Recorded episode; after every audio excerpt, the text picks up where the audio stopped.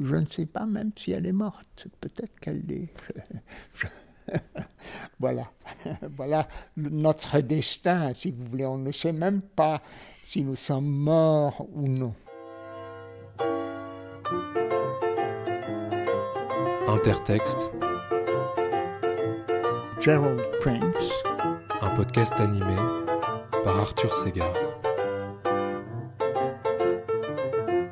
Alors bah, merci d'avoir accepté euh, mon invitation euh, dans ce podcast, dans lequel, euh, comme à chaque épisode, on va parler de sept textes différents. Donc selon ce petit questionnaire que, que, je soumets à chacun de mes invités, le dernier texte que vous avez trouvé vraiment beau, le texte qui parle le mieux d'amour, un texte qui provoque la réflexion, le texte que vous auriez voulu avoir écrit, un texte à offrir, un texte dans lequel vous aimeriez vivre et une carte blanche à la fin.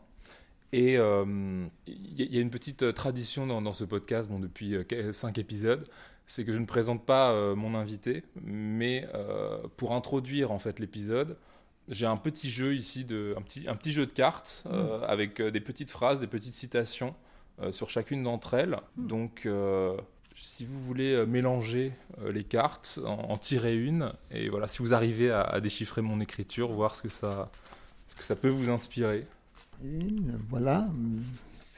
Voilà, c'est fait. Alors, rien n'est indifférent, rien n'est impuissant dans l'univers. Un atome peut tout dissoudre, un atome peut tout sauver. Aurélia de Nerval, ah, c'est un très beau texte. Ce n'est pas un des textes que j'ai choisi, mais c'est un beau texte. Mais vous savez, je préfère de Nerval si je mets de côté certains sonnets, je préfère Sylvie, mhm. hein, qui me paraît plus plein de fraîcheur, comme ça, de, simplicité qu'Aurélia. Aurélia est profond, Sylvie est frais. Voilà. voilà ce que ça m'inspire, cette citation. Mais euh, euh, à part ça, je n'ai pas grand-chose à dire à ce sujet. voilà. Et donc la, fraîcheur plutôt que, que la profondeur oui, je, oui, oui, certainement. À mon âge, surtout, la fraîcheur compte davantage, je crois. Nous en avons assez des profondeurs. Hein. Très bien, bah, espérons que euh, notre conversation se fasse sous le signe de la fraîcheur, et peut-être de la profondeur d'ailleurs d'une certaine façon on peut commencer. Quel est le dernier texte que vous avez trouvé vraiment beau? Alors c'est une question comme toutes ces questions, n'est-ce pas? Euh, Il est difficile de trouver une bonne réponse ou même parfois une réponse, une réponse singulière. Mais j'y ai, pensé quand même un peu. Je me suis dit, mais qu'est-ce que c'est? D'abord, qu'est-ce que c'est qu'un beau texte ou un texte beau hein? Euh, Parce qu'il y a quand même une distinction de force. Et finalement, j'ai choisi de répondre La vie de Joseph Roulin. C'est un texte de Michon qui, que j'aime parce qu'il n'est pas trop long, il n'est pas profond non plus.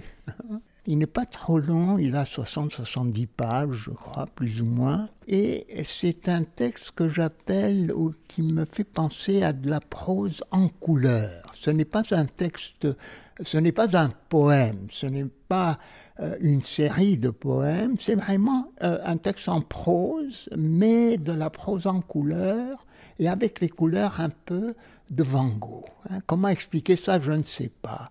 Mais c'est ce c'est l'impression que me donne ce texte.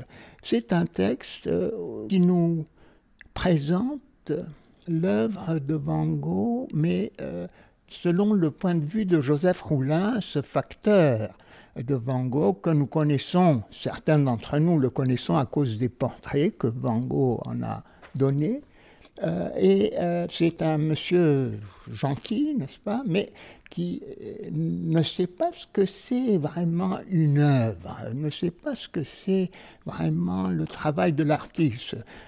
Non pas que nous le sachions, n'est-ce pas, moins que nous soyons nous-mêmes artistes. Mais enfin, nous avons une idée quand même euh, de ce que ça peut être d'essayer de concevoir une œuvre ou de bâtir une œuvre ou de faire une œuvre. Joseph Roulin, lui, euh, euh, non, mais ça l'intrigue et c'est par ses yeux que nous voyons Van Gogh, sa peinture, ce que c'est que l'art, ce que c'est que la valeur d'une œuvre d'art et comment l'évaluer, etc.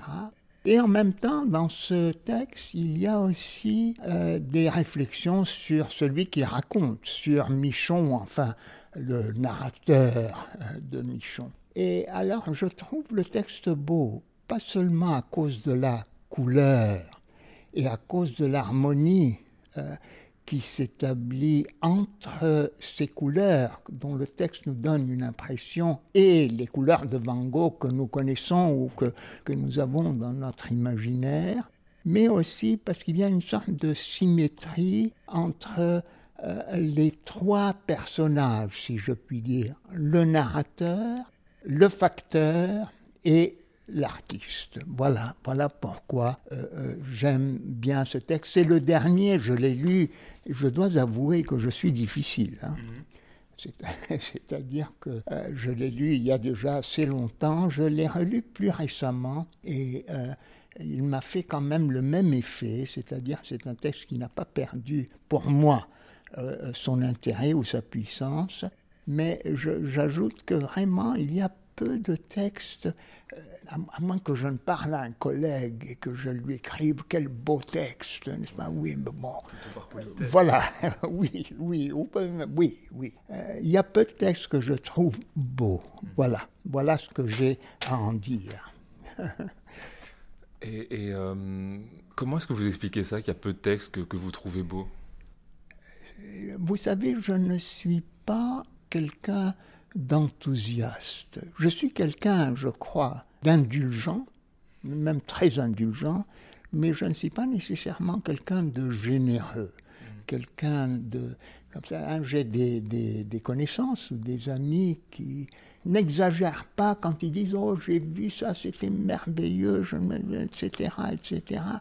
Euh, moi, je n'ai pas ces accès comme ça d'enthousiasme. Il y a peu de choses qui me, qui vraiment me font penser, mais comme c'est beau, comme c'est intéressant, comme c'est profond, ou comme c'est frais, comme c'est bon. Euh, voilà, c'est comme ça. C'est comme ça que je suis. Qu'est-ce que vous peu, peu de textes qui vous, qui vous transportent. Voilà, mais, voilà. Mais celui-là de, de, Michon, il a su. Euh, il a su me transporter. Il y en a un autre, j'y ai pensé aussi, que, que j'avais beaucoup aimé, que j'ai lu plus récemment, que j'ai relu depuis, mais, mais la première fois que je l'ai lu, c'était déjà il y a peut-être, je ne sais pas moi, 15 ans. Hein.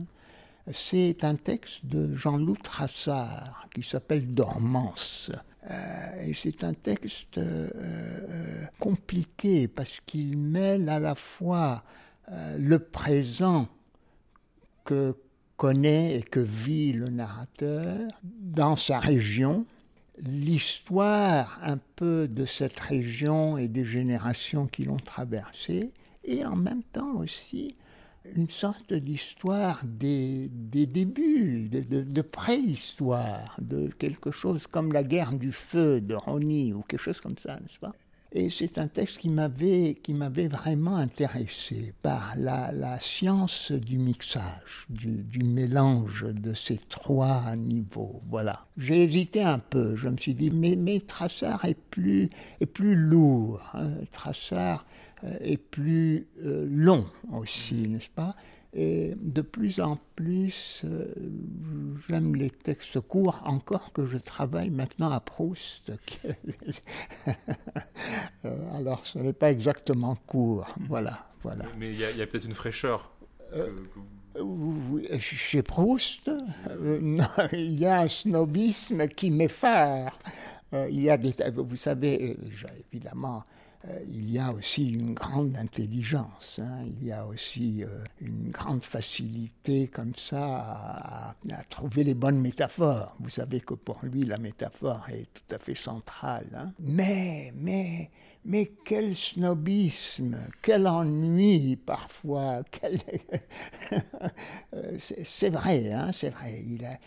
C'est quelqu'un à la fois que, que j'admire pour des raisons euh, à la fois esthétiques et historiques, euh, mais c'est aussi quelqu'un que euh, voilà, je ne l'emporterai pas sur une île déserte. Quel est pour vous le texte qui parle le mieux d'amour? Alors, alors, ça, ça aussi, c'est une question, c'est une question difficile parce qu'il y en a beaucoup. J'ai pensé d'abord vous savez, tout simplement à des chansons, des chansons comme Parlez-moi d'amour. Euh, Dites-moi ces mots si tendres, je vous aime. Je vous aime est un texte, euh, n'est-ce pas, qui, qui parle qui parle assez bien d'amour, n'est-ce pas Ou je t'aime, ou je t'aime. J'ai pensé à, je ne sais pas si vous connaissez cette chanson vieille et d'origine espagnole en fait, que Dalida chantait, Histoire d'un amour. Mon histoire, c'est l'histoire d'un amour. Bon, c'est simple, disons, c'est simple, mais euh, ce n'est pas mal. Mais finalement, je me suis dit, non, soyons sérieux. Ne disons pas euh, je t'aime à Arthur. cela dit, euh, cela dit, peut-être que d'une certaine façon, pour parler d'amour, il faut employer des mots simples. Et d'ailleurs, je t'aime. Enfin bon, certes, non seulement c'est un texte, mais c'est peut-être même un peu davantage qu'un texte. Et il y a ce, passage dans euh, Fragment d'un discours amoureux de, Barthes où il parle du, je t'aime comme euh, oui, davantage qu'un texte, une sorte de performatif, comme une, une offrande, et en fait, euh, qui, qui, est, qui est un texte, enfin, qui est une phrase qui, qui attend qu'on lui réponde un, un, autre je t'aime, et enfin, et c'est pour ça que dire je répondre moi aussi à je t'aime, en fait, c'est jamais suffisant, et il faut prononcer cette formule, quoi. C'est vrai, et puisque vous parlez de Barthes, mais c'est ça qui m'a fait, qui m'a fait me dire à moi-même, non, soyons plus sérieux.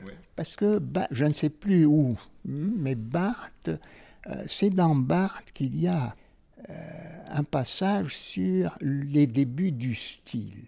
Et je crois qu'il parle de condoléances, et il dit que si j'essaye de vraiment faire part de mes condoléances à quelqu'un, c'est là que peut se trouver le début du style. C'est-à-dire trouver une façon qui soit euh, euh, plus spéciale, plus spécifique, plus singulière, plus individuelle, plus unique, n'est-ce pas? C'est le début du style. Alors c'est un peu la même chose, c'est vrai, c'est vrai avec Je t'aime, ce que vous avez dit et ce que Barthes a dit, c'est vrai, c'est vrai.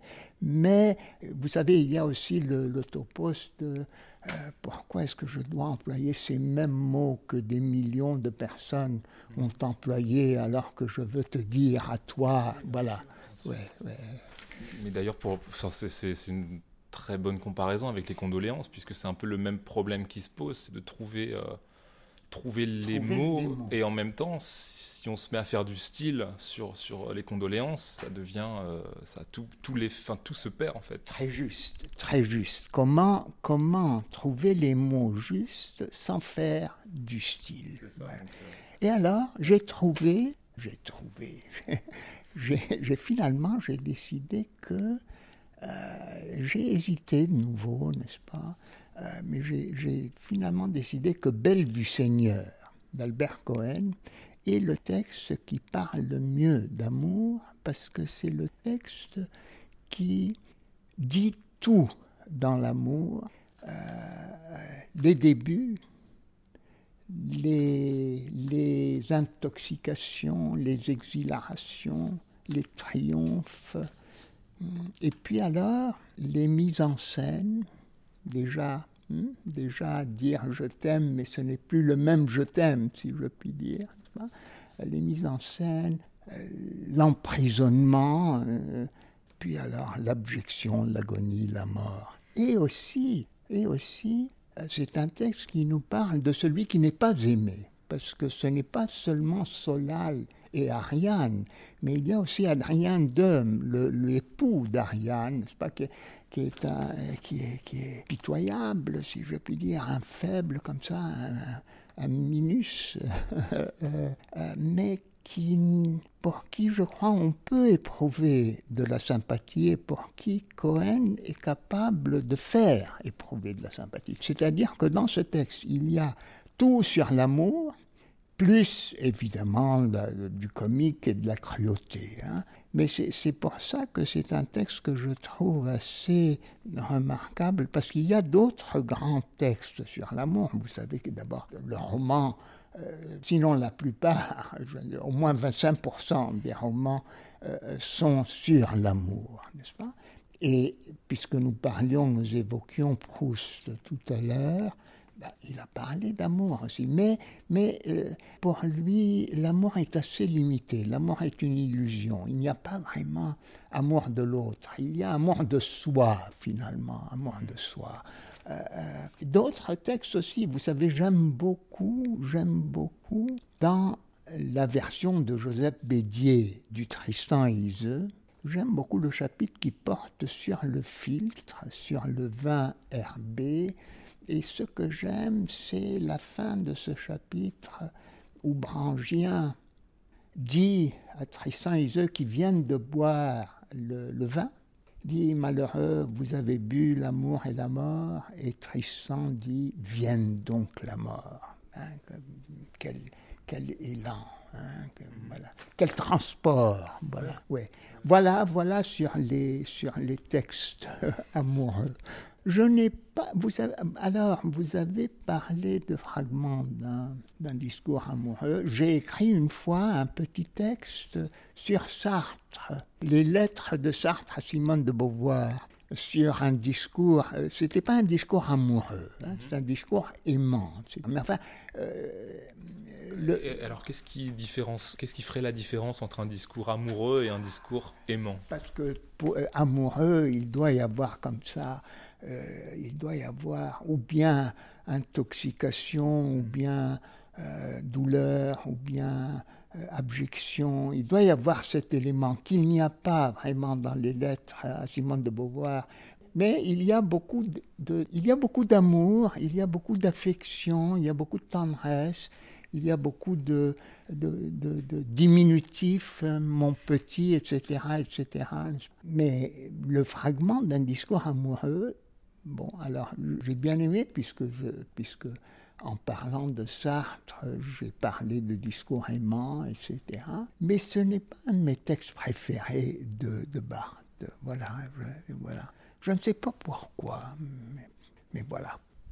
Et pour revenir un instant sur euh, à la fois Tristan et Iseux et, Belle du Seigneur, donc est-ce que l'élan amoureux, c'est aussi un élan vers la mort, puisque dans, dans Belle du Seigneur, ça, ça, Enfin, c'est certes une histoire d'amour euh, passionné, passionnel, mais, ça finit euh, très mal. Quoi. Ça finit mal, ça finit mal, oui. Oui, écoutez, je ne sais pas si je dois ajouter par prudence dans la tradition occidentale, mais certainement depuis Tristan et ou depuis Denis de Rougemont, euh, l'amour et la mort vont de pair. Alors, ce que je ne sais pas si, je ne sais pas si au début de l'amour, si je pense, parce que moi-même j'ai été amoureux, si je pense à ça, est-ce que dans les débuts de l'amour, dans les intoxications, etc., est-ce que on pense déjà, est-ce que je pensais déjà, ça va prendre fin? Est-ce qu'il y a déjà un goût de mort dans l'exhilaration, dans l'intoxication? Est-ce qu'il y a,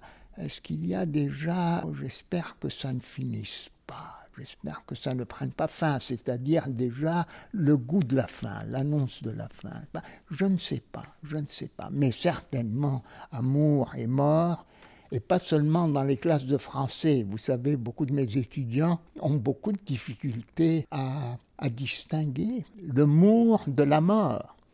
Et souvent, je ne comprends pas, je ne sais pas s'ils veulent dire, voilà, il y a beaucoup d'amour dans, dans, ce texte, ou il y a beaucoup de mort. Et je leur dis, finalement, c'est un peu la même chose. Voilà.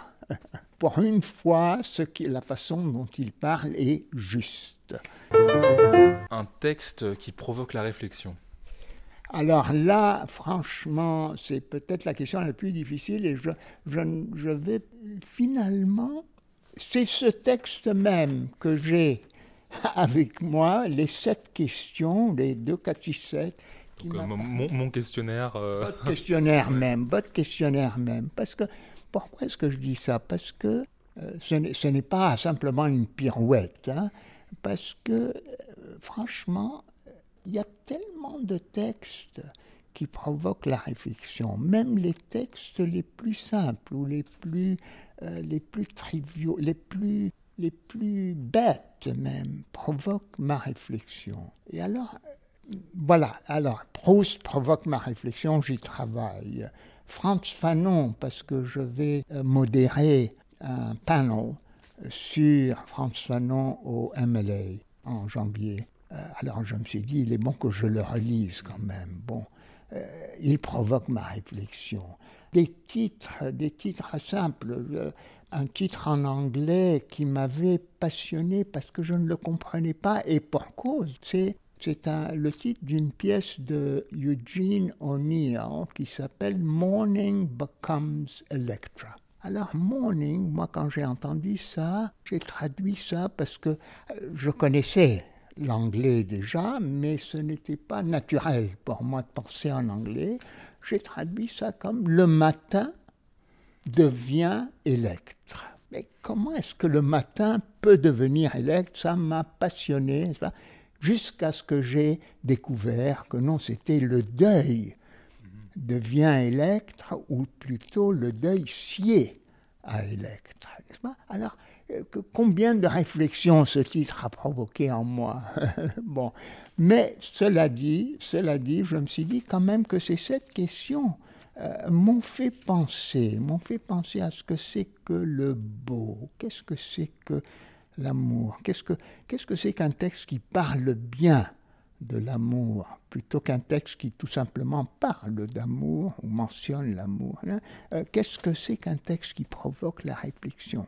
Et de quel genre de réflexion s'agit-il est-ce que, est que ça doit être euh, profond ou pas?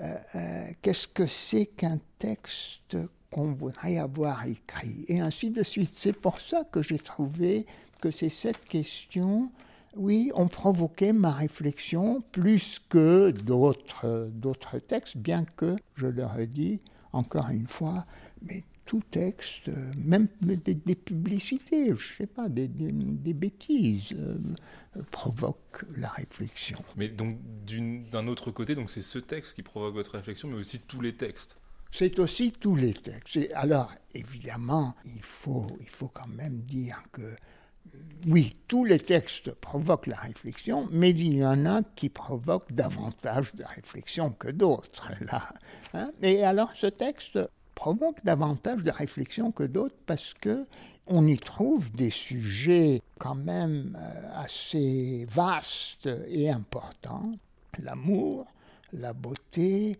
le désir, euh, l'écriture. Euh, les cartes blanches, etc. N'est-ce pas? Euh, Oui.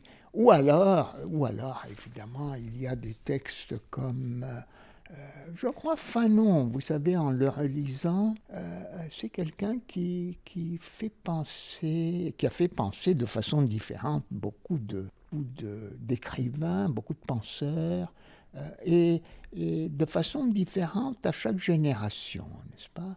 Je crois que le Fanon d'aujourd'hui est un Fanon beaucoup plus, euh, beaucoup plus culturel, euh, beaucoup moins euh, essentialiste, beaucoup plus intéressé en une sorte de racisme systémique, mais qui ne soit pas, mais qui n'est pas essentiel, n'est-ce pas?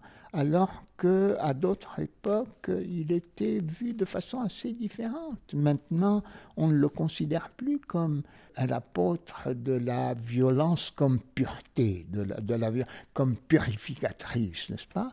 On trouve plutôt que non, c'est pour lui la violence est nécessaire, mais c'est un stage, hein, une étape nécessaire, mais elle n'est pas, elle n'est pas, euh, elle ne purifie pas, au contraire. Alors, euh, tout ça provoque ma réflexion à partir de Fanon, à partir de ce qu'il dit, parce que parce que lui-même, évidemment, a beaucoup évolué dans l'un de, de, peau noire à masque blanc à Au damné de la terre ou à d'autres écrits sur euh, la révolution en Algérie, etc. Il y a euh, beaucoup de différences, beaucoup, beaucoup. Donc ça aussi, ça provoque, euh, et ça provoque quand même plus de réflexion que même Morning becomes Electra. Donc oui, oui, je veux dire que on peut continuer à réfléchir là-dessus, alors que d'autres textes qui font réfléchir font moins indéfiniment réfléchir. Voilà. voilà. Bah, il y, a plusieurs choses sur, sur, euh, sur lesquelles j'ai envie de, de, rebondir, mais euh, cette façon que vous avez de parler de Fanon comme euh, évoluant de son vivant, mais évoluant encore aujourd'hui, de telle façon à ce que le Fanon d'aujourd'hui est différent, que, du, est différent du Fanon d'il y a 20 ans, 30 ans, 40 ans. Donc un texte qui provoque la réflexion, c'est un texte qui provoque indéfiniment la réflexion et qui peut renouveler euh, la réflexion. Oui, c'est un texte qui lui-même, si vous voulez, se renouvelle et qui renouvelle la réflexion selon les... Et c'est vrai peut-être pour tout texte, mais selon les moments où on le lit, selon les moments où il est lu. Alors, euh, par exemple, pour Fanon, il n'y a pas d'autre. Je ne suis pas du tout spécialiste Fanon, hein, pas du tout, mais pas du tout. Mais je sais quand même que euh, la préface de Sartre, Au dernier de la Terre, a eu beaucoup d'importance et a, fait, a infléchi les lectures de Fanon dans un certain sens. Par exemple, celui de la violence. Voilà. Hein. Mais Fanon est beaucoup plus divers que Sartre ne l'a fait, euh, même dans les données de la Terre, euh, est certainement très différent dans Peau noire, masque blanc, je crois. Oui, et le même texte, s'il a, euh, s'il a une certaine complexité, s'il a une certaine singularité, peut faire réfléchir indéfiniment et se renouvelle indéfiniment. Ça, je crois que c'est vrai. C'est aussi dû à nous, évidemment, c'est le lecteur ou les lecteurs eux-mêmes qui changent et qui lisent avec d'autres lunettes. À chaque, bon, à chaque minute, c'est peut-être un peu exagéré, mais à chaque génération ou à euh, chaque année, tous les dix ans, on met des lunettes différentes parce que notre vision s'altère et donc notre façon de voir et de lire et de comprendre, etc., etc. Ça, ça, oui, oui. Mais, mais il y a des textes qui ne change pas tellement, disons, et il y en a d'autres qui changent, oui, oui, oui. Est-ce que un texte provoque d'autant plus la réflexion qu'il peut provoquer des malentendus ou des mauvaises compréhensions, donc comme ce, titre euh, ou comme cette prononciation euh, fautive, amour, euh, mort, qui, qui est fautive, mais qui peut-être révèle une, vérité au-delà de l'erreur? Oui, oui. Alors, c'est, oui, ça, de nouveau, ça fait réfléchir. Est-ce que l'erreur est déjà contenue dans le texte ou pas, n'est-ce pas? Est-ce que la difficulté est dans le texte ou non? Est-ce qu'elle est dans moi? Euh, Parce que je suis ignorant, ou parce que je ne sais pas, ou parce que j'ai mal lu. ce n'est pas clair, ce n'est pas clair. Je ne veux pas accuser un texte de mes erreurs. Mais, mais il y a des textes. Vous savez qu'on en a discuté au sujet de beaucoup de textes. Par exemple, quelqu'un qui provoque la réflexion, certainement, Nietzsche. Hein. Bon, est-ce que la lecture de Nietzsche, certes infléchie par sa sœur et par ce qu'elle en a dit, mais est-ce que la lecture de Nietzsche qui en fait une sorte de proto-nazi, est-ce qu'elle est en Nietzsche ou bien est-ce qu'elle ne l'y est pas? C'est une mauvaise lecture, c'est une, une erreur. Mais pourquoi cette erreur et pas une autre? Pourquoi est-ce qu'on n'a pas vu, par exemple, euh, en Nietzsche, je ne sais pas moi, un apôtre du communisme? Mais, mais donc, est-ce que c'était une erreur? Est-ce que c'était quelque chose d'importé, d'imposé? De surimposer sur le texte de Nietzsche par sa sœur et puis euh, d'autres personnes, certes Ou bien est-ce qu'il y a déjà dans Nietzsche, à cause de ces questions de puissance, à cause de ce rejet de, euh, des conventions, des traditions, on sait que le fascisme euh, n'est pas nécessairement hein, bien que c'est comme ça qu'on le voit d'habitude, n'est pas nécessairement euh, réactionnaire ou passéiste. C'est le, fascisme, c'est aussi l'homme nouveau, n'est-ce bah, pas? Il y, a une composante révolutionnaire. Voilà, voilà, voilà, voilà. Et donc, euh, donc, je vois bien, n'est-ce pas Alors, je ne sais pas s'il faut accuser Nietzsche, que j'admire beaucoup, ou bien s'il ne faut pas l'accuser, mais se dire quand même que dans beaucoup de textes, et quelles que soient les intentions de, l'écrivain, hein, il y a des germes qui peuvent se développer et se développer de façon qui ne sont pas nécessairement hum, agréables ou sympathiques ou qui ne sont pas ce que nous croyons. Le texte euh, que vous auriez voulu avoir écrit Alors là, le texte que j'aurais voulu avoir écrit, c'est un texte qui prolonge la discussion que nous venons d'avoir, parce que parmi les textes, il y en a plusieurs, hein, mais je crois que c'est le Pierre Ménard de Borges. Pierre Ménard, auteur du Quichotte, est pour moi le texte que j'aurais voulu avoir écrit. Voilà, c'est un texte assez court, c'est un texte plein de, de verbes et d'ironie, un texte qui est aussi en même temps une parodie, un pastiche, mais c'est un texte qui fait alors lui faire réfléchir. euh, beaucoup et qui porte sur la réflexion et qui porte sur l'interprétation, la compréhension d'un texte, l'écriture d'un texte, la réécriture d'un texte, qui porte sur toutes sortes de choses en une, je ne sais pas moi, une vingtaine de pages, une trentaine de pages, pas plus. Voilà, voilà un texte que j'aurais voulu avoir écrit et qui prolonge notre réflexion, puisque Pierre Ménard, vous vous rappelez, il ne réécrit pas tout le Quichotte, parce que tout le Quichotte, c'est difficile à réécrire. Il en, est, il en réécrit finalement, je ne sais pas, deux chapitres, ou un et demi, ou deux et demi, quelque chose comme ça. Et évidemment, ce sont des chapitres qui, qui ont les mêmes mots, les mêmes, qui disent exactement euh, les mêmes phrases, mais qui veulent dire tout autre chose. Parce que l'un est écrit à la fin du 19e, l'autre est écrit à la fin du 16e, etc. etc.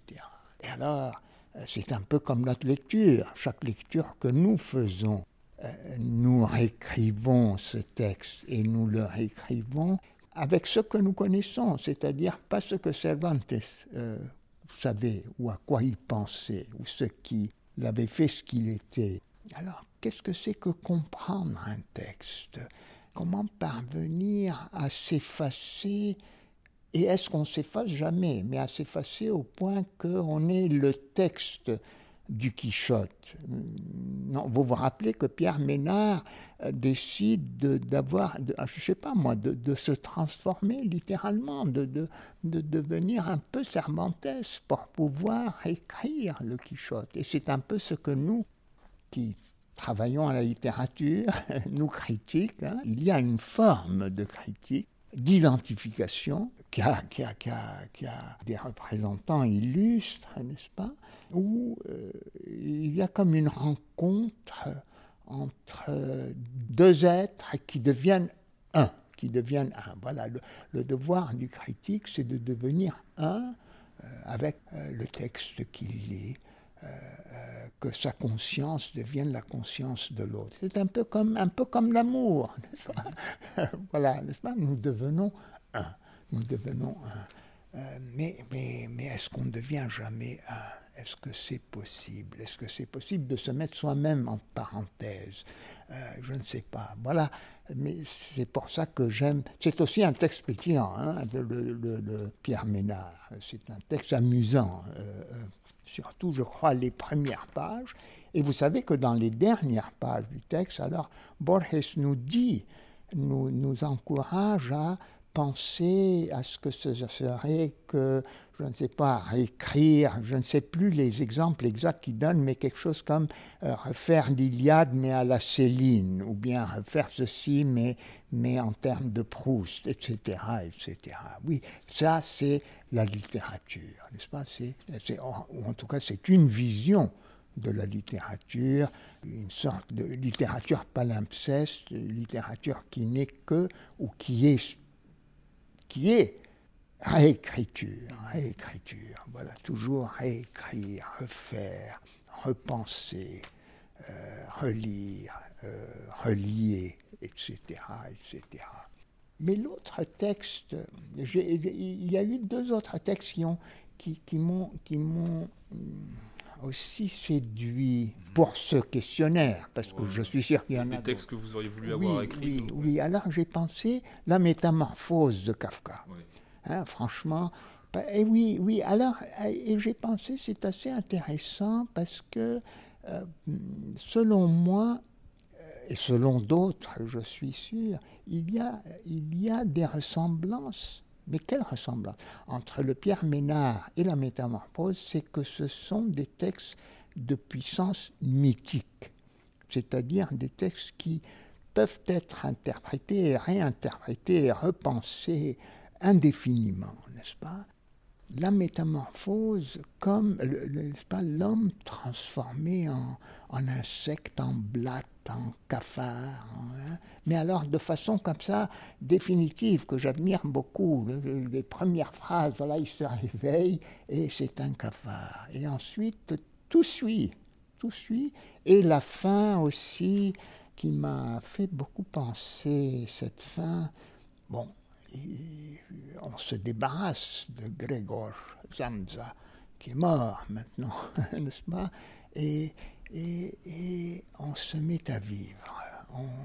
On, est joyeux, je crois, si je me rappelle bien, la sœur en particulier, n'est-ce pas, une jeune, une jeune femme, euh, est heureuse, est heureuse. Et je pensais comment, euh, dans la vie, si la mort de quelqu'un peut nous affecter et nous rendre tristes, c'est aussi parfois une délivrance, c'est aussi parfois euh, euh, une source, c'est terrible à dire, mais de, pas, de bonheur, mais de d'aptitude à être heureux une fois de plus, n'est-ce pas? Si on a connu, si on a connu des gens de longues maladies, de longues maladies qui demande beaucoup notre amour et notre attention et notre énergie, etc., eh bien, euh, quand ils meurent, quand ils partent, quand ils ne sont plus, mais on respire de nouveau. Vous savez, et donc, vous savez que, vous savez que, je ne sais pas si c'est vrai, mais Max Brod l'ami et celui qui a, qui a, sauvé, si vous voulez, les écrits de Kafka contre euh, euh, les vœux de Kafka, Max Brod disait que lorsque Kafka euh, leur avait lu, à lui et à ses amis, à leur petit groupe, La Métamorphose, il, il éclatait de rire, il, il ne pouvait pas s'empêcher de rire en lisant ce texte, C'est-à-dire qu'il le trouvait, semble-t-il, profondément comique je n'irai pas jusque-là. Pour moi, c'est l'humour un petit peu noir. Voilà, voilà, voilà. Ce n'est pas nécessairement un texte profondément comique, mais c'est un texte qui qui est juste et impitoyable. Impitoyable pas dans le mauvais sens, mais dans le sens que voilà, c'est la justice. C'est vrai ce qui arrive à Zamza quand il découvre que euh, qu'il est, qu'il est insecte, n'est-ce pas, que ce n'est pas facile de se déplacer, etc. Et c'est aussi vrai que quand il meurt, il est parfaitement normal que sa famille éprouve euh, du soulagement et même le début du bonheur. Voilà. Euh, et le troisième texte, alors les deux textes, les deux textes ont en commun, je crois, cette puissance du mythe. Mais le troisième texte n'est pas n'est pas du tout de ce genre, est un peu différent. C'est un texte de Maupassant que vous connaissez, je suis sûr. C'est La Parure. La Parure, un petit bijou comme ça de texte, poignant et cynique et désespéré. Vraiment, un, texte très bien fait, très bien fait. même la, pointe, vous savez, la chute et quand on le lit pour la première fois, elle n'est même pas préparée, n'est-ce pas? Ce n'est pas une chute à laquelle on s'attend. C'est vraiment cruel et cynique. Hein, voilà. Mais euh, après avoir perdu 30 ans de sa vie ou 40 ans de sa vie, cette femme belle, faite pour le bonheur, n'est-ce pas Faite pour le plaisir, etc. Qui, trouve au moins une fierté à avoir remboursé je ne sais plus combien de millions pour ces diamants de la parure, et à qui euh, son ami, Madame Forestier, lui dit Mais c'était un faux. Euh, euh, très bien fait, très bien fait. Voilà, j'aurais voulu avoir écrit ce conte, si vous mhm. voulez. Et, ce que je remarque, c'est que tous ces adjectifs que vous employez pour ces textes, donc euh, cynique, cruel, impitoyable, donc ce ne seraient pas des qualités chez un être humain, mais c'est peut-être des qualités euh, textuelles. Ce sont des qualités textuelles, hein, franchement. Je, parlais de, de, Proust tout à l'heure, je disais qu'il est snob, et oui, c'est une des choses que je n'aime pas dans lui, mais d'autre part, il est lui aussi, il peut être impitoyable, même avec les personnages qu'il aime le plus, ou mhm. euh, euh, qu'il attire le plus, euh, qu'il est, qu'il est EST le plus, n'est-ce pas? Même avec ces personnages, il peut être impitoyable. Magnanime, mais impitoyable, voilà. Proust, quand il est bon, hein, le, grand Proust, si je puis dire. Un grand texte et aussi un texte impitoyable. Voilà, voilà, voilà. C'est vrai, hein, c'est vrai. Et, je crois que c'est vrai, parce que, parce que j'aime aussi, j'aime beaucoup euh, des textes sentimentaux, mais les textes sentimentaux d'habitude ne sont pas de grands textes. Mmh. Et pourquoi? Parce que ce qui leur manque, justement, c'est l'impitoyable. Voilà.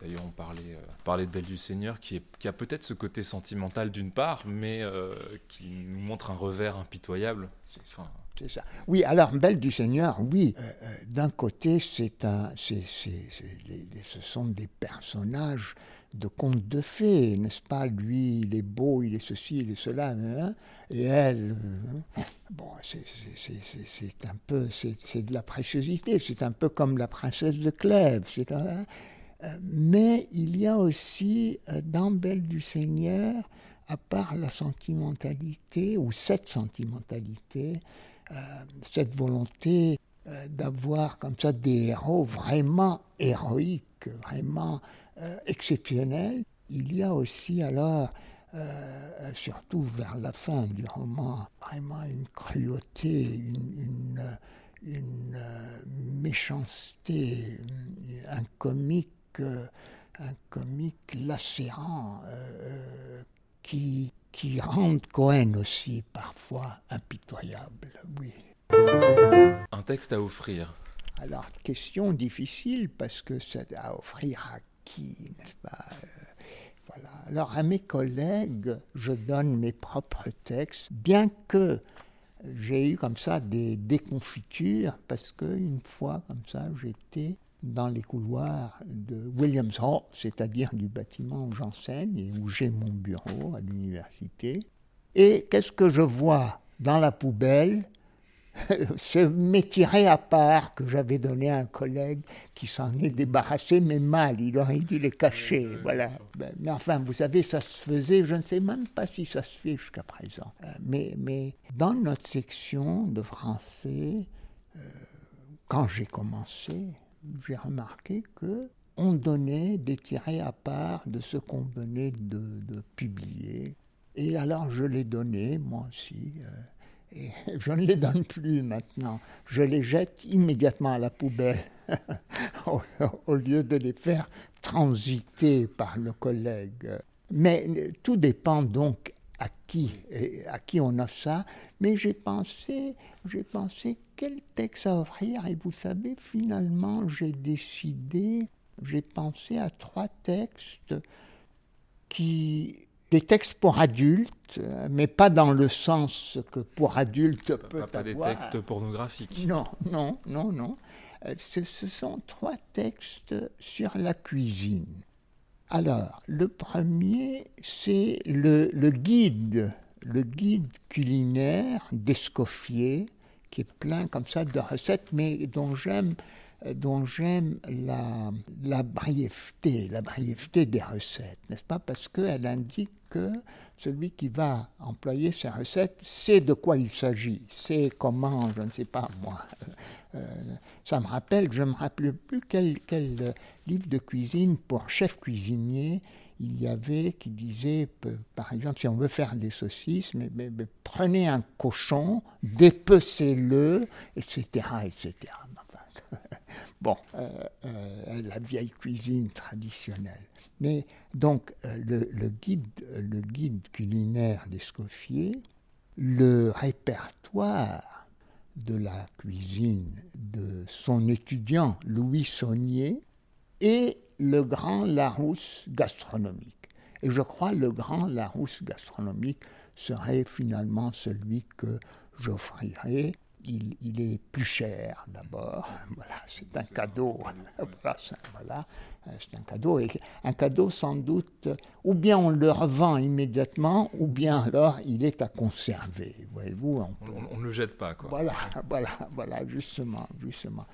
Et puis ça m'a fait penser, vous savez, j'aime beaucoup les dictionnaires. Mm-hmm. Euh, et ils sont vraiment Vraiment, c'est l'idéal classique pour moi. Le dictionnaire est à la fois utile, parce qu'on est un dictionnaire avec, avec encyclopédie, hein, un peu petit Larousse plutôt que petit Robert. Hmm avec encyclopédie, partie encyclopédique, avec les pages roses, etc. C'est très utile. Les pages roses où il y avait les, citations Les citations, oui, n'est-ce pas?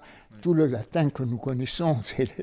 j'aime beaucoup, j'aime beaucoup euh, les Pléiades, euh, les éditions de la Pléiade, et j'emploie une édition de la Pléiade pour Proust, bien évidemment, parce qu'en note parfois, je ne sais pas si c'est, je ne sais pas si c'est ironique ou pas, euh, parce que Proust connaissait quand même le latin, euh, comme beaucoup de gens de son milieu à l'époque. Euh, mais de temps en temps, l'éditeur note que c'est une phrase qu'on retrouve dans les pages roses. Est-ce que ça veut dire que, le latin de Proust est un latin du Larousse ou bien ou bien quoi? Mais enfin, euh, euh, oui, les pages roses. Donc ce sont des ouvrages très utiles, mais aussi, franchement, pour moi en tout cas, passionnants, agréables, agréables. Hein, agréables à lire. D'abord, on n'a pas besoin de les lire du début jusqu'à la fin, on peut sauter, n'est-ce pas Voilà. Et ensuite, ils sont un peu pareils à des romans. Vous connaissez le roman de, de, de comment il s'appelle Cortázar. Euh, Marel, n'est-ce pas où on, voilà, où on saute, on, peut le lire du début jusqu'à la fin, mais on peut le lire en allant d'ici à là, etc. Euh, ou bien alors les, nouveaux, les romans interactifs, les romans où on décide de quel côté aller ou ne pas aller. Le dictionnaire est un peu comme ça, parce que euh, nous, nous, nous lisons quelque chose, nous disons non mais ce mot qui est dans la définition que je viens de lire, mais j'aimerais bien en savoir davantage. On va à ce mot-là, on saute, etc., etc. La même chose avec la partie encyclopédique, euh, superbe euh, et intéressante aussi. Je ne sais plus si c'est dans le Larousse de 1959 ou je ne sais plus, je ne sais plus la date exacte, où dans toute la partie encyclopédique, il n'y a que deux nom propre auquel est accolé le mot génie. Napoléon et Rimbaud. Je me rappelle que Rimbaud est génie précoce. Hein? Et Napoléon, je ne sais plus quel genre de génie c'est, mais voilà, voilà les deux gloires, si vous voulez. Et, du coup, ensuite, ça donne envie d'aller voir la définition voilà, de exactement, génie. Exactement, exactement, oui. Ou bien de voir, mais enfin, mais pourquoi est-ce qu'ils n'ont pas dit que je ne sais pas, moi, Pascal ou Descartes ou Racine?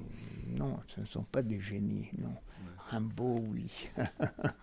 voilà. Oui, donc, donc euh, livre à offrir, je crois que c'est aussi, c'est aussi, je crois, euh, parce que j'ai un peu pensé à ça.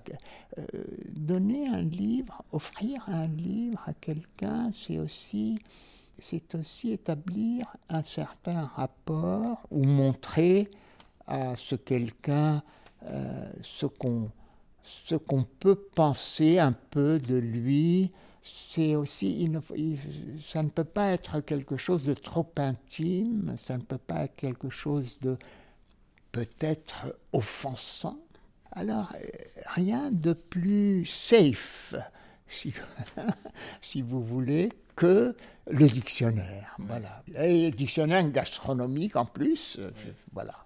À moins que la personne ne soit une de ces personnes euh, qui ne mange pas beaucoup, qui, ou, bien qui ait des, comme ça des habitudes de euh, des habitudes culinaires euh, très restreintes. Oui, alors ça peut être un faux pas aussi, mais, mais, mais je, je risque, voilà.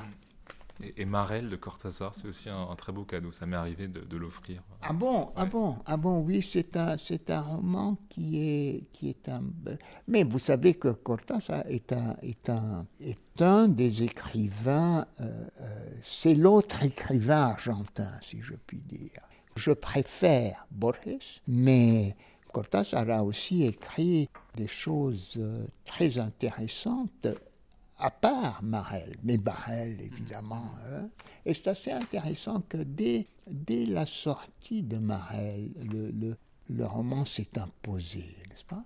Et je le préfère, par exemple, aux cent années ou cent ans de solitude. Je ne sais plus comment ça s'appelle en, français. Hein, voilà, voilà. Qui est aussi un très beau cadeau qui est aussi un cadeau, qui est aussi un cadeau, mais ce n'est pas un roman que j'aime tellement. Ce n'est pas un roman que j'aime tellement parce que je n'ai pas finalement, je n'ai pas tellement de goût pour ce qu'on appelle le réalisme magique, parce que je trouve que, euh, que ça, ça, ça pêche un peu par la facilité possible, euh, par le possible de la facilité. Voyez-vous, euh, mais mais euh, bon, c'est un roman considérable. Hein, je, ne veux pas, quand je dis je ne l'aime pas beaucoup, je, le mets parmi les, les, les bons, si vous voulez. Chacun est libre d'aimer ou de ne pas aimer, y compris les chefs-d'œuvre de la littérature. Y compris les chefs-d'œuvre. Y compris. Peut-être surtout les chefs-d'œuvre. Oui, oui, Dieu sait, oui. Dieu sait combien de chefs-d'œuvre euh, je n'aime pas finalement. Vous savez, euh, oui, franchement. Hein, euh, quand je relis parfois, ne fût-ce que par devoir, parce que je vais l'enseigner, ben, un texte et je me dis, mais enfin, oui, je pense à et peut-être c'est une c'est la faute du lecteur, peut-être, n'est-ce pas euh, Mais il y a beaucoup de textes qui vraiment j'aime j'aime bien ce passage. Euh, les étudiants l'aiment beaucoup. Le passage dans Candide où il rend visite au Seigneur procuranté, n'est-ce pas, que tout ennui, qui n'aime rien, qui n'aime pas, mais, mais qui dit de temps en temps comme ça des vérités sur Homère, sur l'Énéide, sur, je ne sais pas moi, Horace, sur Juvénal, euh, Cicéron, euh, et hein, des, vérités dans le sens euh, que, oui, il trouve ça ennuyeux, il dit, mais, quel intérêt est-ce que ça peut avoir pour moi, ou bien, ou, quelle horreur que, que Milton, je crois, il trouve tout à fait euh, répugnant. bon, j'ai dit des vérités, peut-être que ce n'est pas vrai, mais en tout cas, il dit, voilà, il dit ce que lui, Seigneur, qui est toujours blasé, ennuyé, fatigué de tout, n'est-ce pas, que rien n'appâte, que rien n'attire, euh, ce qu'il dit, les étudiants aiment beaucoup, parce que c'est ce qu'ils pensent eux-mêmes de, voilà. oui, oui, oui.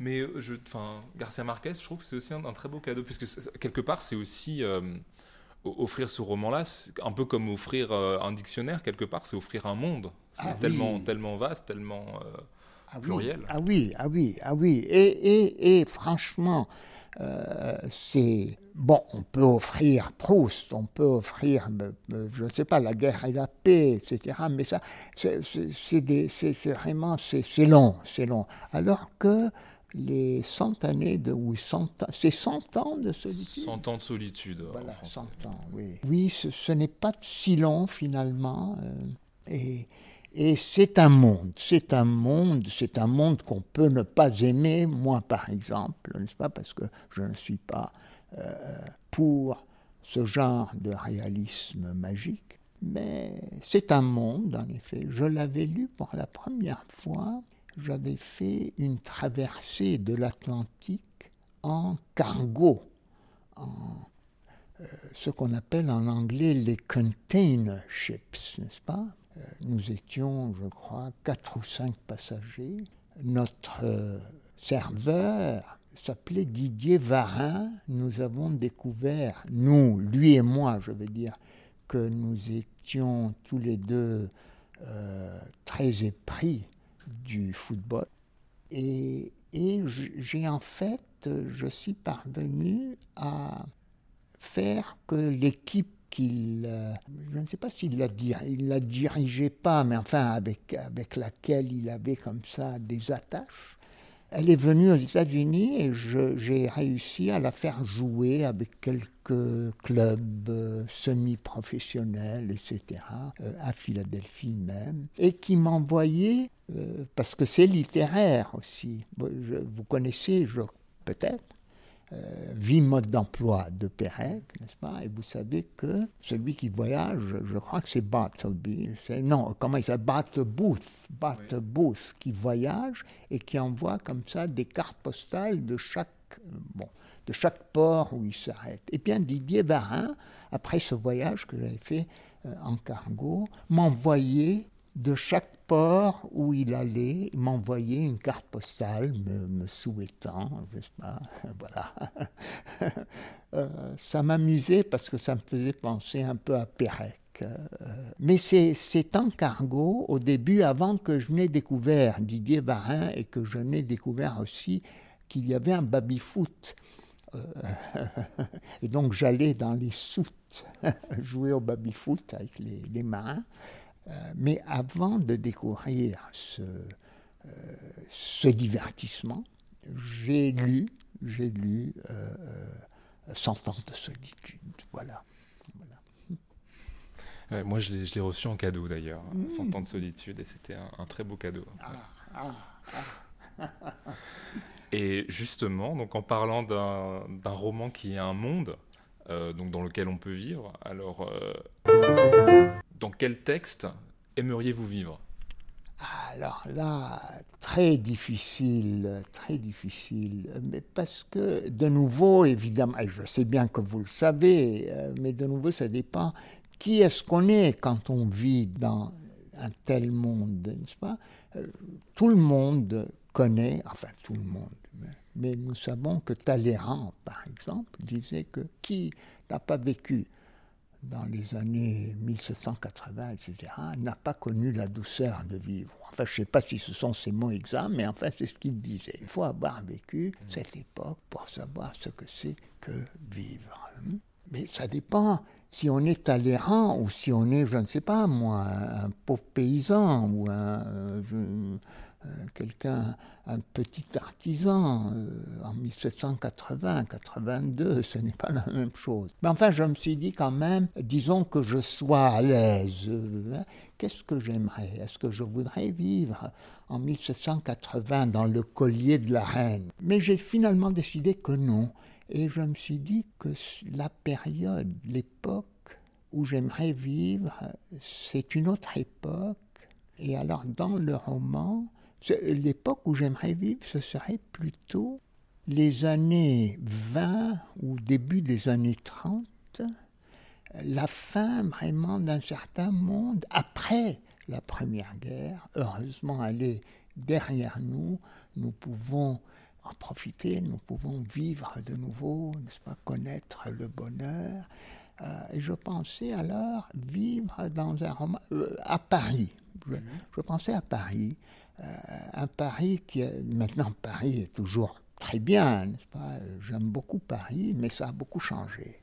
ce n'est plus le Paris que moi-même j'ai connu d'abord euh, dans les années, à la fin des années 50, il y a, il y a, il y a longtemps. Non, ce n'est plus ça. Et alors j'imagine que déjà dans les années 50, le Paris n'était pas le même que c'était le Paris de 1925 plus ou moins 1930.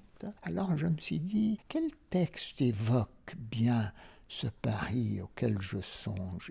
Alors, le premier qui me soit venu à l'esprit, c'est le paysan de Paris. Et surtout le passage de l'opéra, le premier chapitre, c'est la première section de ce roman euh, de d'Aragon que, que j'aime beaucoup. En tout cas, j'aime beaucoup la première partie et dans la première partie, le passage de l'opéra qui évoque avec euh, beaucoup de détails un Paris charmeur, un Paris charmant, un Paris séducteur, un Paris sortilège, magique comme ça. C'est un roman euh, de 1925 ou 26 qui restitue le Paris que j'imagine et où j'aurais été un jeune bourgeois, pas riche, mais enfin quand même, oui, j'aurais aimé vivre là. C'est un peu le Paris euh, surréaliste, c'est le Paris qu'Aragon peut nous faire découvrir, ou qu'un poète peut nous faire voir d'une nouvelle façon. Mais enfin, si je n'étais pas poète, si je n'avais pas Aragon avec moi, alors j'ai pensé à un roman de Queneau qui s'appelle Loin de Rueil, qui est un roman que j'aime beaucoup, roman comique, mais roman aussi euh, qui fait réfléchir, un roman existentiel, existentialiste, plus ou moins, et qui décrit une sorte de Paris, de Paris en pré-pontoise. Je crois que, que nous emploie de nouveau cette phrase, une sorte de Paris du début des années 30, un Paris où, où le café continue à, le café où on déjeune continue à avoir une certaine importance. Euh, euh, un Paris provincial, si vous voulez, un Paris village. Mais, Jacques Lomond, le, protagoniste, se déplace. Hein. Ne vit pas toujours à Paris, finit à Hollywood même, euh, loin de Rueil, je dire, et vit à Rueil, évidemment.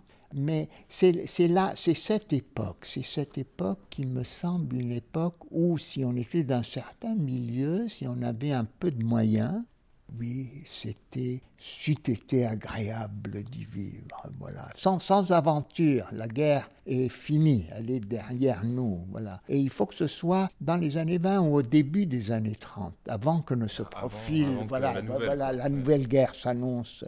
Donc, euh, avant 1935 ou 36, euh, plus ou moins, voilà. Voilà.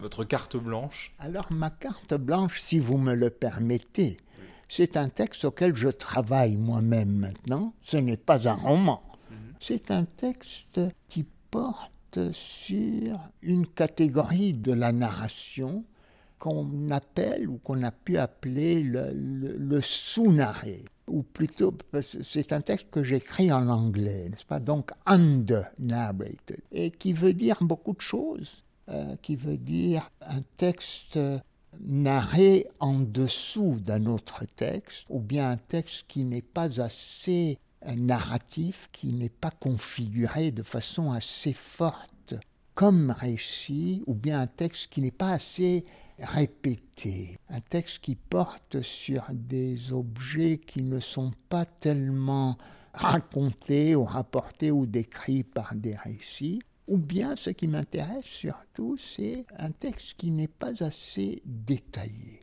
Et de nouveau, alors je pense à, quelqu'un comme Proust, au narrateur de Proust, n'est-ce pas Au narrateur de Proust, bien évidemment, à Marcel peut-être, qui, comme ça, de temps en temps, nous, nous dit, euh, et pourtant j'avais eu plusieurs duels. Euh, euh, bon. Ce n'est pas une ellipse, parce qu'il nous dit qu'il a eu des duels, mais on se dit, mais, mais, mais enfin, mais raconte-nous ces duels. Tu nous racontes la, la, moindre, je ne sais pas, la moindre distinction sociale que quelqu'un qui n'a pas su que le duc de tel et tel venait de je ne sais plus où. Hein, euh, tu, tu, passes des pages là-dessus et tu ne nous dis pas. Une fois qu'il y a de l'action. Voilà, pour, une fois, pour une fois, on n'a pas de duel. En parlant de, de Dumas et de. Euh, euh, j'ai pensé d'ailleurs, je digresse et je retourne en, en, arrière, mais un autre texte qui ne serait pas trop mal, euh, euh, c'est Le Bossu. Le Bossu, euh, les années de la Régence. Un, texte où, où vivre. Où, où, vivre, voilà, les années de la Régence, n'est-ce pas, 1720, 1725, quelque chose comme ça. alors, où, il y a beaucoup de duels dans le. Bossu, hein, voilà.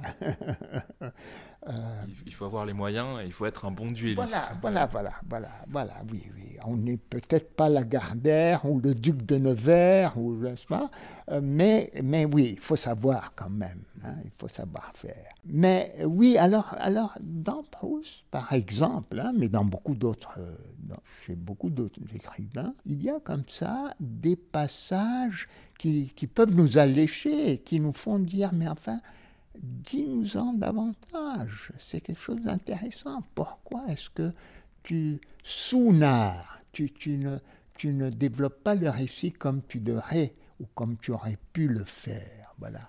Et alors, euh, je m'intéresse donc à cette question de ne pas raconter suffisamment ou bien aussi de trop le faire, n'est-ce pas? C'est-à-dire le genre de récit euh, détaillé, trop détaillé, qui nous fait dire ben, ça suffit, je comprends, ça y est, ben, passons, euh, etc., etc.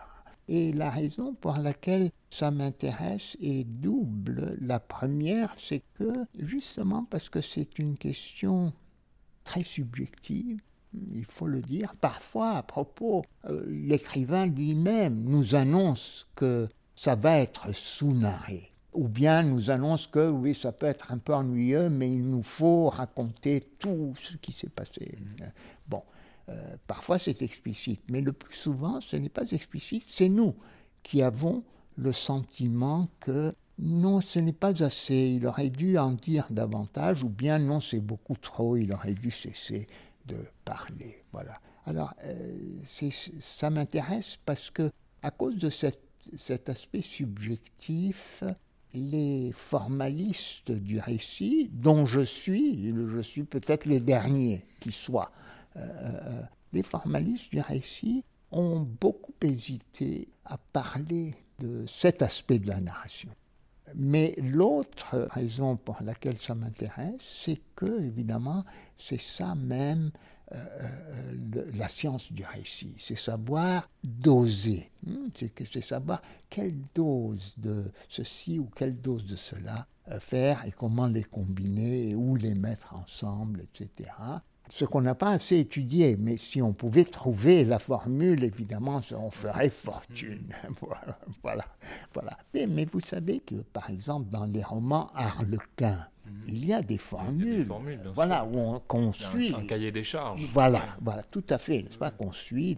Et il y a même, même à partir de là, un peu comme pour les alexandrins, etc., même en suivant les formules, il y en a, il y a des, romanciers harlequins qui sont meilleurs que d'autres. Voilà, ils se débrouillent pour faire mieux, mais en suivant de, près euh, la formule. Donc il n'est pas impossible, peut-être qu'un jour, nous découvrirons le dosage, la, dose euh, narrative parfaite. Voilà à quoi je travaille. Écrire un texte, c'est un peu comme euh, préparer un, un, bon cocktail Mais tout à fait, mais tout à fait. Même, même, même un texte de, de la nature euh, dont, dont je parle, c'est-à-dire un texte qui n'a pas d'ambition littéraire, qui n'a pas d'ambition esthétique, n'est-ce pas, euh, dont je ne ferai cadeau à personne, mais même un texte comme ça, euh, euh, oui, c'est un peu comme un cocktail. Vous le savez, vous le savez, quand nous faisons un texte, il faut savoir combien de temps passer sur ceci ou cela, n'est-ce pas? Et, nous le faisons tout le temps si nous enseignons, n'est-ce pas? Enfin, si nous voulons ne pas trop ennuyer nos élèves ou nos étudiants, il faut savoir comment, comment doser. Voilà, très important. Euh, oui. Comme les cocktails. Hein. Combien de, de vermouth, combien de gin, combien de ceci, combien de ça, combien d'olives ou d'oignons, je sais pas, oui. combien de glaçons pour la fraîcheur. Mais tout à fait, tout à fait. Voilà, voilà, voilà, voilà euh, la carte blanche. Bah, merci beaucoup. Bien, merci à vous, euh, Arthur. Et merci surtout à Pauline Carbonel, sans qui cet épisode n'aurait pas pu voir le jour. Le dernier livre de Gerald Prince s'intitule Guide du roman de langue française et a été publié chez Véronne en 2019.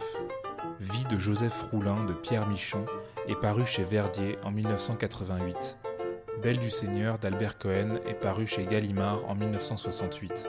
Pierre Ménard, auteur du Quichotte, est une nouvelle de Jorge Luis Borges, extraite de ses fictions parues chez Editorial Sur en 1944.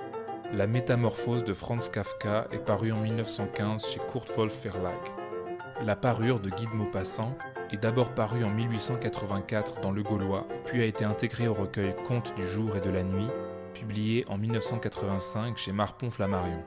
Le guide culinaire Aide-mémoire de cuisine pratique d'Auguste Escoffier est paru en 1903 chez Flammarion. Le répertoire de la cuisine de Thomas Gringoire et Louis Saunier est paru en 1914 chez Flammarion. Le Larousse gastronomique de Prosper Montagnier est paru en 1938 chez Larousse, mais plusieurs éditions actualisées ont été publiées, la dernière en date étant le Grand Larousse gastronomique avec le concours du comité gastronomique présidé par Joël Robuchon paru toujours chez Larousse en 2017. Le paysan de Paris de Louis Aragon est paru en 1926 chez Gallimard. Loin de Rueil de Raymond Queneau est paru en 1944 chez Gallimard et nous attendons bien sûr avec impatience la parution du prochain article de Gerald Prince sur le Sunare. Voilà les textes qui ont été choisis par mon invité, mais nous en avons cité davantage, dont vous pouvez trouver toutes les références en description de l'épisode. Intertexte est un podcast réalisé par Arthur Segar, illustré par Pauline Le Serre et dont la musique a été composée par John H. Lovekind. A très bientôt pour un prochain épisode.